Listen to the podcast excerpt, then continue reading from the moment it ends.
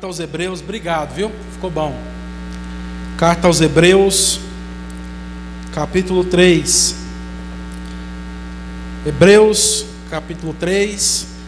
Nós vamos ler o capítulo todo, tá, irmãos? Creio ser necessário para a gente poder entender aquilo que Deus está querendo falar conosco hoje. Posso abrir meu coração, irmãos, antes da gente começar aqui? Um minutinho. É, essa pergunta que eu fiz antes da gente começar aqui é porque eu percebo que às vezes, quando a gente estende um pouco no horário, nos louvores, nos momentos de cânticos ao Senhor, né? E a gente começa a palavra um pouco mais tarde, não tem problema nenhum nisso, uma vez que isso não aconteça toda semana, né? Eu percebo que às vezes o momento do compartilhar da palavra é um pouco prejudicado porque quando a gente está mais ou menos no meio para o fim, os irmãos começam a ficar dispersos. E isso é muito ruim, né? Eu, eu, eu creio ser ruim para quem está sentado aí, porque quando eu estou sentado e eu percebo que quem está comigo, né, ouvindo ou compartilhar, está disperso, eu já fico incomodado, né? E muito mais ruim, vocês podem acreditar, é para quem está aqui olhando para vocês quando veem que a gente está, de alguma forma, incomodando os irmãos, porque não é isso que a gente quer.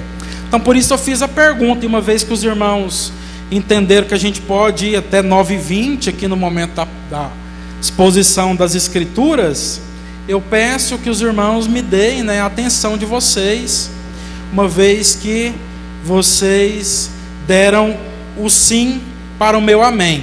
Amém, meus irmãos? Nós podemos dedicar a nossa atenção nesse momento para exposição, para leitura e compartilhar das Escrituras? Amém? Então, abre sua Bíblia aí, Hebreus capítulo 3. Nós queremos compartilhar hoje, irmãos, uma palavra que tem como título: Não endureçam o coração. Você pode repetir comigo? Não endureçam o coração. Olha para a pessoa que está ao seu lado aí, né? Eu sei que muita gente fica incomodado com isso, mas a gente não fica, não né? E diz para ela assim: meu irmão, minha irmã, não endureça o seu coração. Amém? Hebreus capítulo 3, na versão NVT, a palavra do Senhor diz assim: Portanto, irmãos, santos que participam do chamado celestial, considerem atentamente Jesus, que declaramos ser apóstolo e sumo sacerdote, pois ele foi fiel àquele que o designou. Assim como Moisés serviu fielmente quando lhe foi confiada toda a casa de Deus. Jesus, no entanto, é digno de muito mais honra que Moisés, assim como a pessoa que constrói uma casa merece mais elogios que a casa em si. Pois toda casa tem um construtor mas Deus é o construtor de todas as coisas. Por certo, Moisés foi fiel como servo na casa de Deus, e seu trabalho ilustrou verdades que seriam mais tarde reveladas. Mas Cristo, como filho, é responsável por toda a casa de Deus, e nós somos a casa de Deus, se nos mantivermos corajosos e firmes em nossa esperança gloriosa. Por isso o Espírito Santo diz: Hoje, se ouvirem sua voz, não endureçam o coração como eles fizeram na rebelião, quando me puseram à prova no deserto. Ali seus antepassados me tentaram e me puseram à prova, apesar de terem visto meus feitos durante 40 anos. Por isso fiquei irado com aquela geração. Desculpa e disse: Seu coração sempre se desvia de mim, vocês se recusam a andar em meus caminhos. Assim jurei em minha ira, jamais entrarão em meu descanso. Portanto, verso 12: Irmãos, cuidem para que nenhum de vocês tenha coração perverso e incrédulo, que os desvie do Deus vivo. Advirtam uns aos outros todos os dias, enquanto ainda é hoje, para que nenhum de vocês seja enganado pelo pecado e fique endurecido, porque nós, porque nos tornaremos participantes de Cristo, se de fato mantivermos firme até o fim a confiança nele que nele depositamos no início. Lembrem-se do que foi dito. Hoje, se ouvirem sua voz, não endureçam o coração, como eles fizeram na rebelião. E quem foram os que se rebelaram mesmo depois de terem ouvido? Não foram aqueles que saíram do Egito, conduzidos por Moisés? E quem deixou Deus irado durante 40 anos? Não foi o povo que pecou e cujos corpos ficaram no deserto? E a quem Deus se dirigiu quando jurou que jamais entrariam em seu descanso? Não foi ao povo que lhe desobedeceu?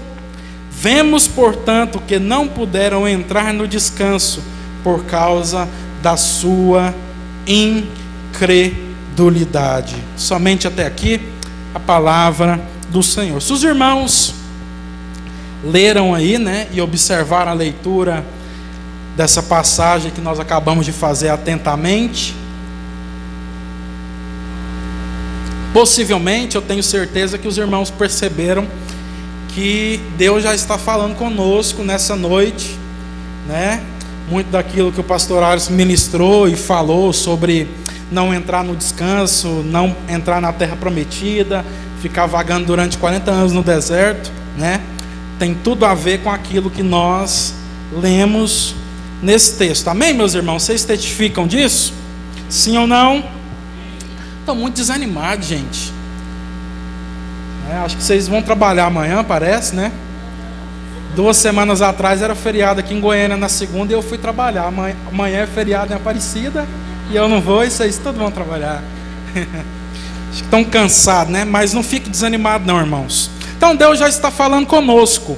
E nós queremos compartilhar com vocês, com cada um dos meus irmãos, com todos nós aqui, uma palavra que, como eu disse, tem como título Não endureçam o coração.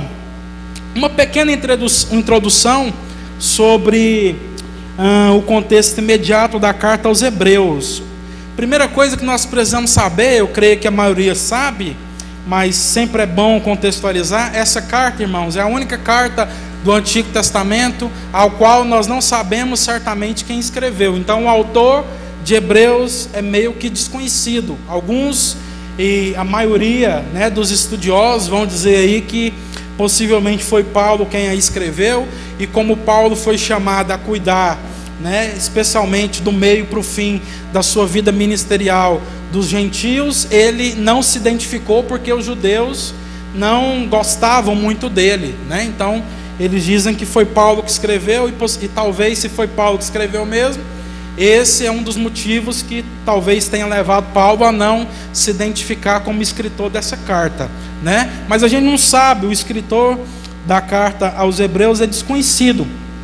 O que nós sabemos, irmãos, é que o público dessa carta são judeus que creram em Jesus ali no primeiro século e que por isso foram perseguidos e expulsos de Jerusalém e dos arredores. Então, é, o público dessa carta é chamado de o público da dispersão, porque é, a gente lê ali no começo do livro de Atos, que a perseguição ela vai aumentando naquele contexto ali do começo da igreja, a ponto de que em certo momento todos os cristãos, né, todos aqueles que criam na mensagem de Jesus, que creram que Jesus morreu e ressuscitou, eles foram dispersos de Jerusalém e das cidades mais próximas, traduzindo, foram expulsos das suas casas mesmos, né?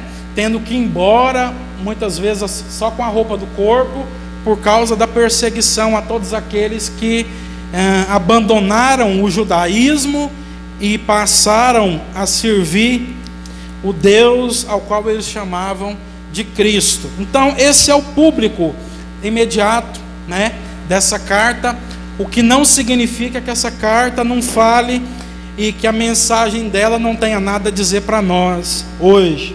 Por causa dessa perseguição, meus irmãos, muitos irmãos que haviam crido em Jesus, Cristo, e na mensagem do Evangelho estavam sendo tentados a abandonar a fé e voltar ao judaísmo. Afinal, abandonar a fé e voltar aos costumes e à lei judaica significava poder voltar para o conforto da sua vida cotidiana, poder voltar para sua casa, o que ah, em termos meramente com os nossos olhos naturais, não seria nada ruim, né? Se nós estivéssemos no lugar daqueles irmãos, possivelmente nós também seríamos tentados a abandonar essa fé que nos fez perder todas as coisas. Até aí tudo bem? Então, é, por isso, o autor da carta aos Hebreus escreve apresentando Jesus Cristo, enfatizando sua supremacia sobre os principais personagens e elementos da religião judaica.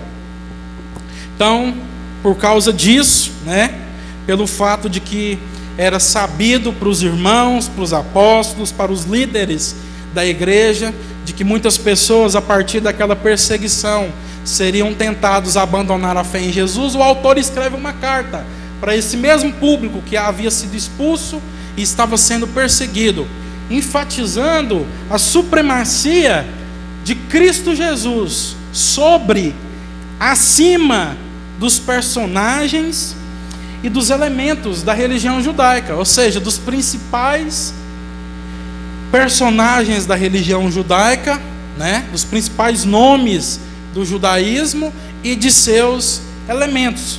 Um exemplo que os irmãos podem anotar aí se quiser e ver depois na sua casa. Se os irmãos leem, lerem o capítulo 1 dessa carta aos Hebreus, ali é enfatizado que Jesus é superior aos profetas. É assim que a carta começa. Havendo Deus falado de muitas formas e de muitas maneiras aos seus pais pelos profetas, agora vos tem falado pelo Filho, né? Então a carta já começa enfatizando o Filho, a superioridade do Filho sobre os profetas. Se os irmãos leem o capítulo 2 dessa carta aos Hebreus, no capítulo 2, a carta e o escritor aos Hebreus enfatiza o nosso Senhor Jesus superior a todos os seres angelicais, os anjos, e ao próprio rei Davi, a qual todo judeu não somente tinha, mas como continua tendo por alta estima. Se os irmãos leem o capítulo 3, como nós lemos, que é o capítulo que nós vamos estudar um pouco mais profundamente, esse capítulo 3 enfatiza Jesus como superior a Moisés, que era um personagem muito importante no judaísmo. E, inclusive, até mesmo no capítulo 4, os irmãos podem conferir depois que o capítulo 4 da carta aos Hebreus apresenta Jesus como superior a Josué e ao descanso que Josué deu para todos aqueles que entraram com ele na terra de Canaã, na terra prometida. Amém, meus irmãos? Vocês estão aqui comigo? Podemos concluir então que o intuito dessa carta é mostrar a, todo, a todos nós cristãos que vale a pena sofrermos e sermos perseguidos por estarmos firmes em Cristo Jesus e crermos em seu Evangelho. Para sermos bem-sucedidos, meus irmãos, na tarefa de compreendermos e colocarmos essa advertência de Hebreus 3 em prática em nossas vidas, queremos olhar mais uma vez para o texto e extrairmos alguns princípios importantes. Então, isso aqui é uma introdução básica daquilo que o livro de Hebreus está nos mostrando. Agora a gente chegou aqui no capítulo 3, o texto ao qual nós lemos, e a gente quer extrair daqui, meus irmãos, alguns princípios, para que nós possamos aprender que de fato, né, vale a pena sofrer pelo evangelho, pela mensagem da cruz, por seguirmos e obedecermos o nosso Senhor e Salvador Jesus. Quantos dizem amém? Graças a Deus. Primeiro princípio que nós podemos extrair do texto que nós lemos, irmãos, é que Jesus Cristo é superior a Moisés, seu ministério e sua obra. Você pode repetir comigo? Jesus. Jesus Cristo é superior a Moisés, seu ministério e sua obra. O que, é que nós estamos falando, né? Muitas pessoas não sabem ou às vezes conhecem muito pouco, mas nós não estamos falando de qualquer pessoa, irmãos. Nós estamos falando que Jesus Cristo, ele está acima do principal homem do judaísmo. Jesus está acima do principal personagem da religião judaica, ao qual aqueles irmãos tinham, de certa forma, abandonado em partes para viver a continuidade daquilo que era a fé em Jesus. Nós estamos falando que Jesus é superior a Moisés, ao seu ministério e sua obra. Quem é Moisés? Moisés, meus irmãos, é o primeiro sacerdote de Israel, é o primeiro sacerdote do povo de Deus. Os irmãos sabem, o povo estava lá escravizado no Egito já há 430 anos. Então Deus resolve aparecer para um homem chamado Moisés em uma sarça e a partir dali designá-lo para ser aquele que iria resgatar, que iria libertar o povo da escravidão, daquele a, a qual eles estavam submetidos há mais de 400 anos, tornando-se assim o primeiro sacerdote, o primeiro homem que tinha então contato com Deus dos antepassados daquele povo, o Deus de Abraão, de Isaac e de Jacó, e informando, transmitindo, tendo o papel de transmitir ao povo aquilo que era a mensagem desse Deus que estava querendo os libertar. Então Moisés é esse primeiro sacerdote esse primeiro homem que fala com Deus e que transmite a mensagem ouvida da, da voz e da boca do próprio Deus aos seus irmãos, aos homens, a todo aquele povo. Isso fala para nós de quem era Moisés, mas nós falamos que Jesus não é superior simplesmente a Moisés. Jesus é superior a Moisés e superior ao ministério de Moisés. Qual era o ministério de Moisés? Moisés foi chamado, como nós falamos, para libertar o povo de Deus da escravidão do Egito. Então, a gente conclui que, apesar de ser muito belo, lindo, e nós aprendemos muito com o fato da, da libertação do povo daquela escravidão, nós precisamos entender que Jesus é ainda superior ao próprio Moisés, porque Jesus não nos libertou simplesmente de uma escravidão humana, terrena, mas Jesus nos libertou de uma escravidão espiritual ao, ao qual, a qual todos nós estávamos submetidos. Amém, meus irmãos? Então Jesus é superior a Moisés, Jesus é superior ao ministério de Moisés, e Jesus fez uma obra superior à própria obra de Moisés. Qual era a obra de Moisés. Qual obra Moisés fez? Moisés conduziu o povo de Deus durante 40 anos no deserto. Foi o responsável por ouvir e transmitir a lei de Deus ao povo. Foi também o primeiro profeta e legislador do povo de Deus. Com isso, nós concluímos que nós estamos falando que Jesus é superior a Moisés, Moisés esse que, que não era qualquer pessoa, não era uma pessoa qualquer, né? Nós não estamos aqui querendo de alguma forma desmerecer Moisés, até porque a nossa fé ela é judaica cristã, né? Ela procede, ela provém do judaísmo. Então, tudo aquilo que a lei de Deus dada a partir de Moisés diz é muito importante para nós. Mas o que, que nós estamos refletindo? Jesus é superior a Moisés. É assim que o texto que nós lemos começa. É assim e é a partir desse princípio que nós vamos refletir sobre aquilo que o autor aos Hebreus diz para nós aqui no capítulo 3. Afinal de contas, nós estamos diante da mesa do Senhor e nós precisamos saber quem é esse Senhor ao qual todos os meses nós nos lembramos, não é mesmo? Da sua morte e da sua ressurreição.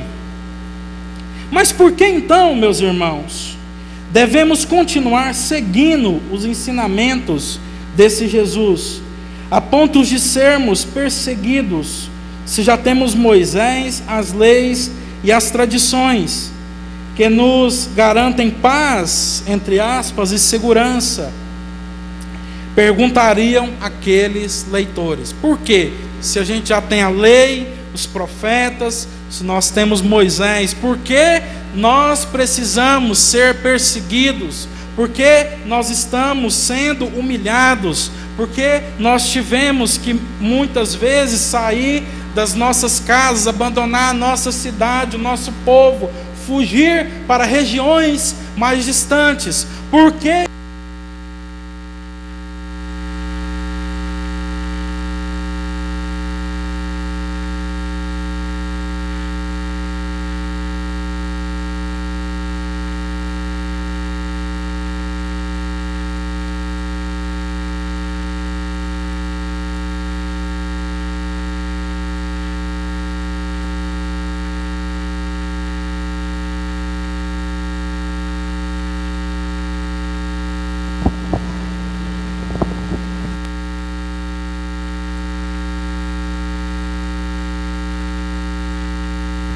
Amém? Volte sua atenção aqui. Por que isso tudo vale a pena? Aqueles irmãos talvez estivessem perguntando. Uma vez que nós temos uma religião tão forte, tão segura, tão cheia de princípios, por que vale a pena a gente ser perseguido ah, a ponto de correr o risco aí de morrer por alguém que morreu numa cruz romana, se nós estamos tão seguros em Moisés e na lei? O autor aos Hebreus sabia disso.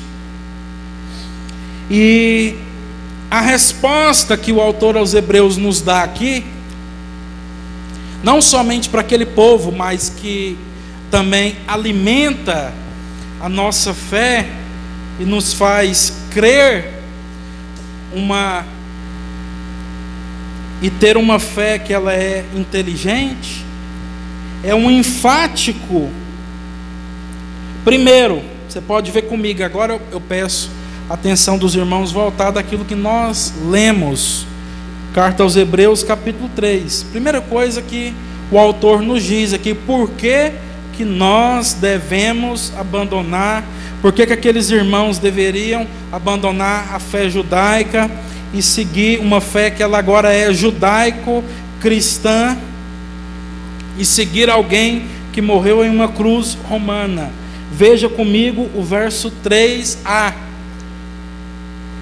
Hebreus capítulo 3, verso 3a. A primeira coisa que o escritor nos diz, irmãos, a partir e elaborando assim, né, um, entendimento de que Jesus de fato é superior ao próprio Moisés. Verso 3a diz que Jesus é digno de mais honra que Moisés. Não é isso que está escrito aí na sua Bíblia? Hebreus 3,3 diz: Jesus, no entanto, é digno de muito mais honra que Moisés. Mas por que, que Jesus é mais digno de muito mais honra que Moisés? O verso 3b, a continuação, nos responde: Porque quem constrói a casa merece mais elogios que a casa em si. Não é isso que está escrito aí? Porque o texto diz assim: como a pessoa que constrói uma casa merece mais elogios que a casa em si, então Jesus é digno de mais honra do que o próprio Moisés. Em outras palavras, meus irmãos, e o escritor continua dizendo para nós no verso 4, o que ele está dizendo é o seguinte: Jesus Cristo construiu a casa. O que é a casa? É o povo de Deus. Lá no Antigo Testamento era o povo que andava com Moisés na sua grande maioria. Uma vez que o Novo Testamento vai dizer para nós que nem todo judeu é judeu, nem todo israelita é israelita de verdade, mas judeu, israelita, povo de Deus é todos aqueles que de fato tiveram seus corações transformaram, transformados e que creram de alguma forma no Antigo Testamento, na esperança daquele que viria os resgatar e a partir de nós que estamos vivendo ah, numa, num momento pós-cruz, é, a partir da fé na obra consumada de Jesus naquela cruz. Então, a casa ali era o povo de Deus, né? e continua sendo. E o texto está dizendo para nós que Jesus, ele é digno de mais honra que Moisés, porque ele é o construtor da casa, e em outras palavras, é, o que o texto está dizendo para nós é que Jesus construiu essa casa. Jesus Cristo construiu todas as coisas. O autor está dizendo que Jesus Cristo é Deus. Posso ouvir um amém? amém. É isso que o autor aos Hebreus está dizendo para a gente aqui. Jesus é superior a Moisés. Vocês podem, não somente podem, como deve, deixar todas as coisas, se preciso for, para seguir e para obedecer essa fé no Evangelho, na mensagem deste homem que morreu no madeiro romano, porque este homem que morreu no madeiro romano, o autor aos Hebreus está dizendo para nós, ele é o próprio Deus que se encarnou e que se fez homem e que morrendo e ressuscitando nos resgatou para uma vida que vai além de, muito mais do que uma vida simplesmente física então, por isso, nós, e o, o autor está dizendo para nós e para aqueles irmãos: vocês podem morrer, se preciso for, por essas verdades, porque o próprio Deus, morto e ressurreto, depois de três dias, garante para vocês uma vida que é superior a essa vida. O autor aos Hebreus destaca Jesus como o autor de todas as coisas. E nós podemos testificar que isso é verdade, porque a Bíblia interpreta a Bíblia, e quando nós lemos João 1, capítulo 1, verso 1, o que diz lá no princípio era o Verbo, e o Verbo era Deus, e o Verbo estava com Deus, todas as coisas foram feitas por intermédio dele, e sem ele, nada de tudo que foi feito se faria. Então Jesus é o construtor de todas as coisas, Jesus é o próprio Deus, Jesus é superior a Moisés.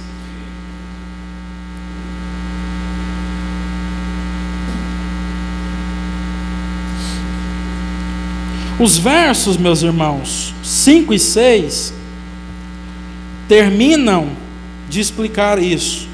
Veja comigo o verso 5. No verso 5, a palavra do Senhor diz assim: ó, Por isso, por certo, Moisés foi fiel como servo na casa de Deus, e seu trabalho ilustrou verdades que seriam mais tardes reveladas. Aqui nós vemos o autor aos Hebreus destacando a fidelidade de Moisés como servo. Como nós dissemos, Moisés não é desprezado, ele só é inferior ao autor e consumador da nossa fé. E o verso 6 diz: mas Cristo, como Filho, é responsável por toda a casa de Deus. E nós somos a casa de Deus, se nos mantivermos corajosos e firmes em nossa esperança gloriosa. Aqui, o autor aos Hebreus nos enfatiza, meus irmãos, a superioridade de Cristo, não só como líder, como Moisés foi, mas como construtor dessa casa agora maior. Diga comigo, a igreja é a casa de Deus. Hoje. E como? É como se com respeito ao autor, com respeito, o autor estivesse falando. É como se com respeito o autor estivesse falando, meus irmãos.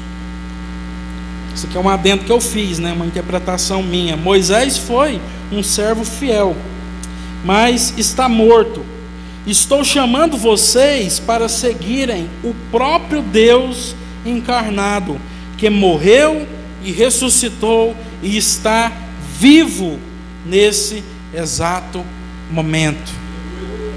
Então, nossa fé não é uma fé de mortos, a nossa fé é uma fé em um Deus vivo, ainda que nós podemos olhar para o passado e aprender muito com os nossos irmãos que viveram durante todo o período da história, inclusive Moisés. A nossa fé está, né, em Jesus Cristo e nele nós depositamos a nossa confiança. Mas talvez os irmãos estejam perguntando: está, é muito bom aprender tudo isso sobre Jesus, saber que Jesus é superior a todos esses elementos e esses personagens judaicos. Mas como que esse texto ele se aplica a nós que vivemos no ano de 2022, que somos crentes em Jesus e que passamos por outros tipos de dificuldades e que somos perseguidos, talvez de outras formas, por pregar e viver essa mesma mensagem do Evangelho,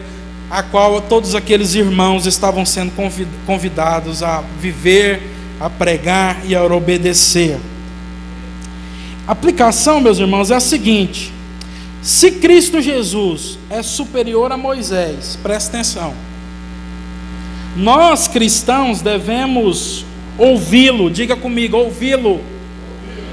Diga comigo, e obedecê-lo, com até mais disposição de coração, que os judeus estavam dispostos a ouvir Moisés.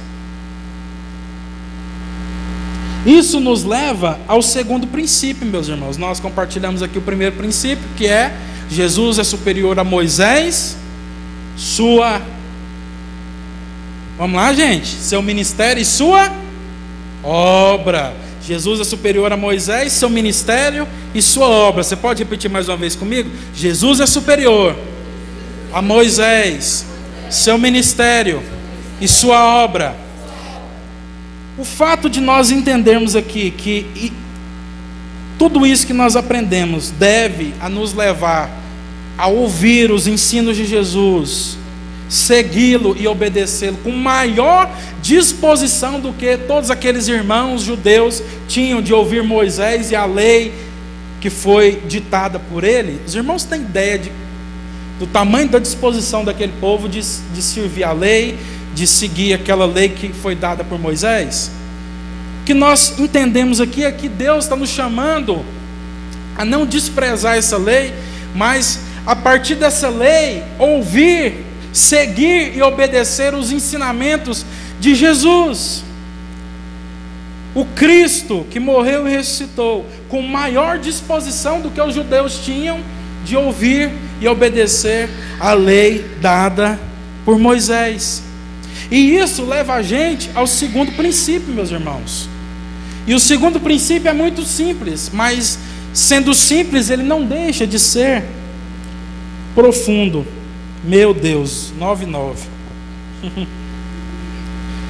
e o segundo princípio é, meus irmãos, crer é obedecer. Você pode repetir comigo? Crer é obedecer. De uma outra forma, diga comigo: crer significa necessariamente obedecer. E é isso que o texto, a partir de agora, começa a dizer para nós. E ele vai do verso 7 até lá o verso 19 nos falando. Crer significa obedecer. Veja comigo o verso 7 ao 10. O verso 7 diz: Por isso o Espírito Santo diz: Hoje, se ouvirem sua voz, não endureçam o coração, como eles fizeram na rebelião, quando me puseram à prova no deserto Verso 9: Ali seus antepassados me tentaram e me puseram à prova, apesar de terem visto meus feitos durante 40 anos. Verso 10: Por isso fiquei irado com aquela geração e disse: Seu coração sempre se desvia de mim, vocês se recusam a andar em meus caminhos. O que, que a gente aprende aqui, meus irmãos, dentro desse princípio de que crer significa obedecer? Do verso 7 ao verso 10, o autor aos Hebreus vai dizer para nós que uh, vai nos mostrar o exemplo de pessoas que viram e foram beneficiadas com sinais e milagres, e mesmo assim não estavam dispostas a obedecer. Então a gente pensa aí que quanto mais sinais nós vermos, quanto mais Deus manifestar poderosamente no nosso meio, quanto mais nós estivermos em um culto, aonde nós chamamos de culto abençoado, aonde a presença de Deus se manifeste, aonde Deus faça coisas extraordinárias aos nossos próprios olhos, nós declaramos e achamos muitas vezes na nossa infantilidade, desculpe falar assim, na nossa infantilidade, que a partir disso nós seremos cristãos melhores, nós seremos gente mais madura. E o que a palavra de Deus está mostrando para nós é totalmente o contrário.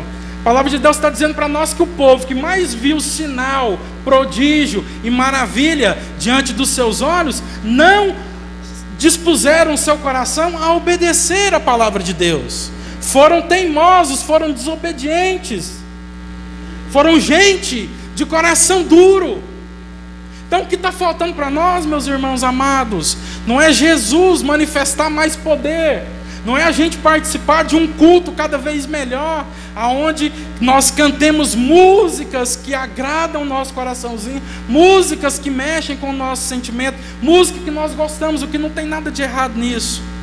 Mas não é isso que vai fazer a gente amadurecer como cristãos que vai fazer a gente amadurecer como cristãos é a disposição do nosso coração, ainda que não haja sinais, prodígios e maravilhas de obedecer aquilo que já foi dito, está escrito e foi revelado na palavra do Senhor. Porque é isso que o autor está mostrando aqui, e é esse o título da nossa mensagem, meus irmãos. Se nós ouvirmos a voz de Deus, quantos têm ouvido a voz do Senhor? Digam amém, digam sim. Nós temos ouvido a voz de Deus através dos louvores, através dos irmãos, através da palavra de Deus. E a palavra de Deus está nos chamando a ouvir essa voz. Não endureçam o vosso coração. Não fiquem esperando Deus fazerem o que vocês querem, meus filhos, para que vocês possam obedecer. Não, obedeçam mesmo antes e além de se Deus vai fazer ou não aquilo que você deseja. Obedeça a palavra de Deus, porque crer é obedecer. O que o autor está mostrando para nós aqui é que nem todos aqueles, embora tenham saído do Egito natural, foram libertos daquilo que é a escravidão espiritual a qual todos os seres humanos estão dentro, desde que o homem e a mulher pecou naquele jardim. O que o autor está mostrando para nós é que às vezes nós temos desfrutado, participado de muitas coisas boas, às vezes até no meio do povo de Deus. Nós estamos no meio do povo de Deus, nós estamos desfrutando daquilo que Deus está fazendo no meio do seu povo, mas nós não estamos sendo parte. Nós não estamos comprometidos com aquilo que Deus está fazendo no nosso meio. Pergunta é, meu irmão, minha irmã em Cristo Jesus: você tem participado ou você é parte daquilo que Deus está fazendo nessa igreja, nessa comunidade e nessa geração? Você é alguém envolvido, é alguém que está no meio, que está junto com o povo de Deus ou você faz parte de um povo de Deus, que não somente se envolve, mas que se compromete com aquilo que Deus está fazendo e falando. É isso que o autor dos Hebreus está chamando a nossa atenção nesse ponto. De que a nossa fé deve nos levar à obediência, que nós não devemos tomar por base e nem seguirmos o exemplo, presta atenção aqui, em nome de Cristo Jesus, aquilo que eu temia aconteceu. A gente está no final, os irmãos começam a dispersar. Nós não devemos, meus irmãos, tomar como exemplos esses, esses, esse povo aqui, que na sua grande maioria saiu, foi liberto de uma escravidão humana, desfrutou de tudo aquilo que Deus fez naquela geração. Eles viram o mar se abrir, eles viram Moisés bater na rocha e sair água, eles viram a nuvem seguindo eles de noite, uma nuvem de calor, uma nuvem de fogo, para que eles não pudessem sentir frio e nem morrer de frio. Eles foram alimentados com maná no deserto todos os dias. Eles é, foram seguidos por uma nuvem que os seguia durante 40 anos, todos os dias, para que eles não morressem com a insolação no deserto. Eles viram milagres, prodígios, se rebelaram, né? fizeram é, ídolos de ouro e depois viram Deus operando milagrosamente, curando eles de doenças causadas pela adoração sobre todos aqueles ídolos. Eles viram coisas que talvez nós, em toda a nossa caminhada cristã, nunca vamos ver. E mesmo assim, meus irmãos, a fé que a maioria deles tiveram não foi uma fé que se traduziu em obediência. O autor aos Hebreus está nos chamando a obedecer, mesmo que a gente não veja todos esses sinais. O autor aos Hebreus está nos ensinando que nós não devemos ficar atrás de operações de milagres, ainda que isso possa acontecer. E eu creio que Deus ainda faz. Quantos creem, digam amém. Mas nós não devemos viver uma vida indo atrás dessas coisas, porque isso não nos fará amadurecer em fé, não nos fará seguir a Cristo. O que nos fará amadurecer, o que nos fará a gente mais parecida com Jesus, o que nos fará a gente que está sendo transformada em seu caráter todos os dias, é a disposição do nosso coração em obedecer o nosso Senhor, é ouvindo a voz aqueles que não endurecem o seu coração. O verso 11, meus irmãos, nos diz que é por isso, que por isso não entraram no descanso. Isso é muito importante, veja aí comigo. O verso 11 diz: Assim jurei em minha ira. Aqui ele está citando o Salmo 95, né? Uma profecia dada ali no Salmo 95: Jamais entrarão em meu descanso. Que descanso é esse? Às vezes a gente não presta atenção no que significa esse descanso. Esse descanso para aquele povo ali era literalmente entrar na terra de Canaã, na terra prometida. Amém, meus irmãos?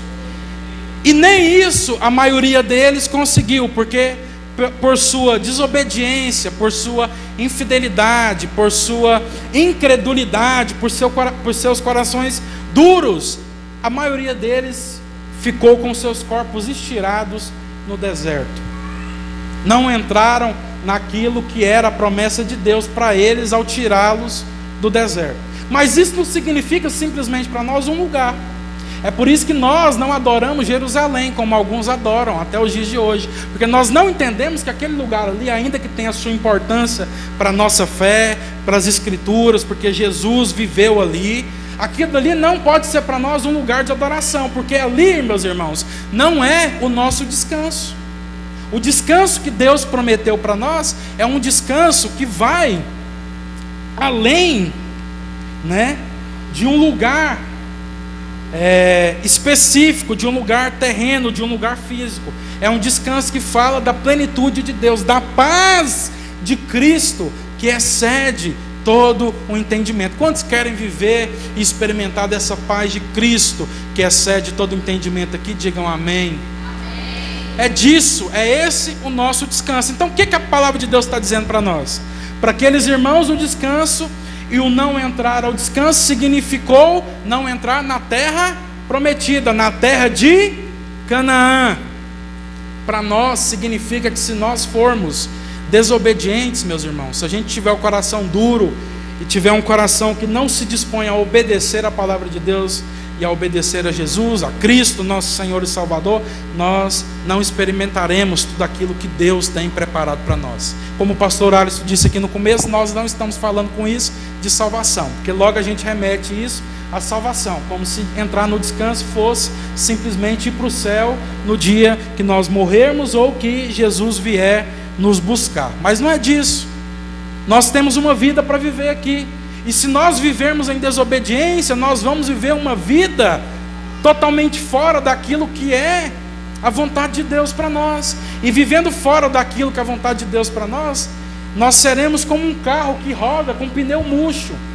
Nós não experimentaremos toda a plenitude que Deus tem para nós, tudo aquilo que Deus tem preparado para nós. Nós vamos ser gente que vive uma vida e eu não vou nem entrar na discussão se crê ou não crê em Jesus, porque isso aí realmente a gente não sabe.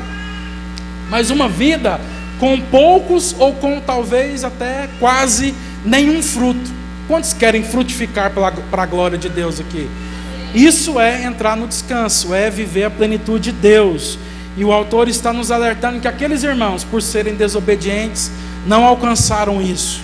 E que nós podemos não alcançar também tudo aquilo que Deus tem para nós na nossa vida, se nós de fato não ou endurecermos o nosso coração. A partir daí, meus irmãos, do verso 12 ao verso 19, a palavra de Deus nos chama a agirmos e respondermos de forma de forma diferente do povo no deserto, a ouvirmos a voz de Deus e não endurecermos nosso coração, como também ajudarmos nossos irmãos a viverem da mesma forma. Veja comigo, verso 12 em diante diz: Portanto, irmãos, cuidem para que nenhum de vocês tenha coração perverso e incrédulo, que os desvie do Deus vive, vivo Advirtam uns aos outros todos os dias, enquanto ainda é hoje, para que nenhum de vocês seja enganado pelo pecado e fique endurecido, porque nos tornaremos participantes de Cristo e de fato, se de fato mantivermos firme até o fim a confiança que nele depositamos no início. Lembrem-se do que foi dito. Hoje, se ouvirem a sua voz, não endureçam o coração, como eles fizeram na rebelião. E quem foram os que se rebelaram, mesmo depois de terem ouvido? Não foram aqueles que saíram do Egito, conduzidos por Moisés? E quem deixou Deus irado durante 40 anos, não foi o povo que pecou e cujos corpos ficaram no deserto? E a quem Deus se dirigiu quando jurou que jamais entrariam em seu descanso? Não foi ao povo que lhe desobedeceu? Vemos, portanto, que não puderam entrar no descanso por causa da sua incredulidade. Por que por causa da sua incredulidade? Porque incredulidade tem tudo a ver com desobediência. Os irmãos estão entendendo? Da mesma forma que nós compartilhamos aqui, porque de fato é o que o texto está dizendo, que crer é obedecer, não crer é incredulidade, não crer é desobedecer. Às vezes a gente fica falando, ah, eu creio, eu não creio, discutindo quem crê e quem não crê. Sabe como é que a gente sabe, meus irmãos, quem de fato crê, quem de fato tem fé genuína e verdadeira? Sim ou não? Os irmãos sabem? A partir da sua obediência e da disposição de obedecer. Talvez você está aí, ah, mas então eu não creio, porque em determinados momentos eu desobedeço, eu falho. Não é disso que eu estou falando, estou falando de uma disposição de coração. Estou falando de quem tem o coração duro e não tem disposição no coração para obedecer coisa nenhuma. Porque às vezes a gente não chegou lá ainda. Às vezes a gente tem dificuldade com determinados tipos de coisa. Mas nós estamos ali, firmes com Jesus, em oração, em constante meditação e aprendizado das Escrituras, nós estamos firmes na comunhão, aonde um exorta, aonde um adverte, aonde um encoraja, aonde um anima um ao outro. E está tudo certo, irmãos, porque nós não chegamos lá ainda.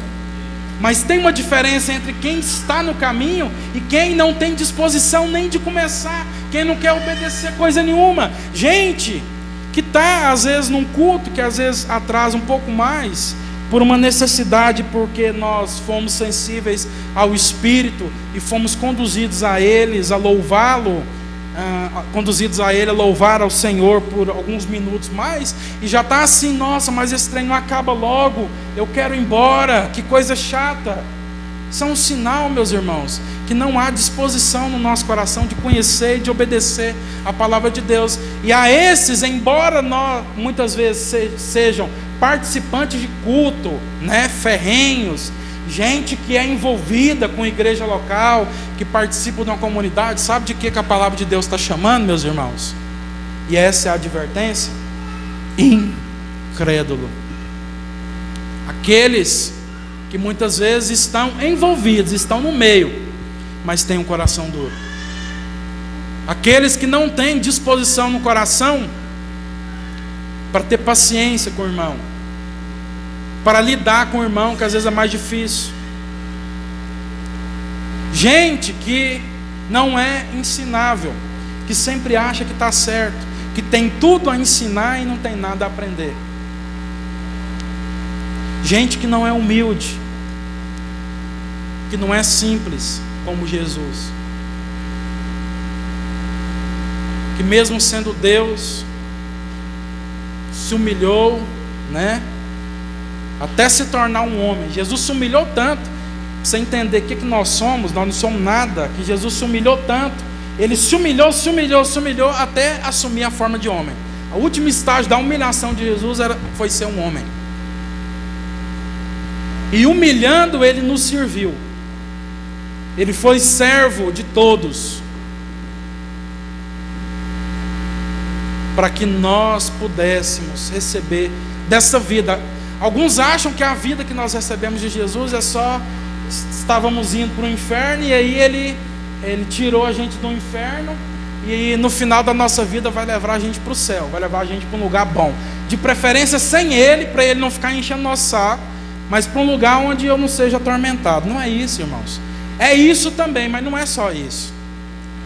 Quando a Bíblia diz que Jesus morreu a nossa morte para que nós possamos viver a sua vida, a Bíblia está dizendo para nós que Jesus morreu e pagou o preço por tudo aquilo que nós éramos. Gente falha, pecadora, ingrata, orgulhosa, soberba, para que nós como gente que era tudo isso, possamos morrer com Cristo, essa morte, para viver agora a sua vida. E qual é a sua vida? Qual é a vida de Jesus? É o contrário de tudo isso. É gente que agora já não é mais soberbo, mas é humilde. É gente que agora não pensa mais em primeiro lugar em si mesmo, mas coloca o outro pensa mais no outro do que em si. É, essa, é isso que significa, meus irmãos, Jesus ter morrido na nossa vida, Ele pagou o preço por tudo aquilo que nós éramos, mas não é para a gente continuar sendo tudo aquilo que a gente era.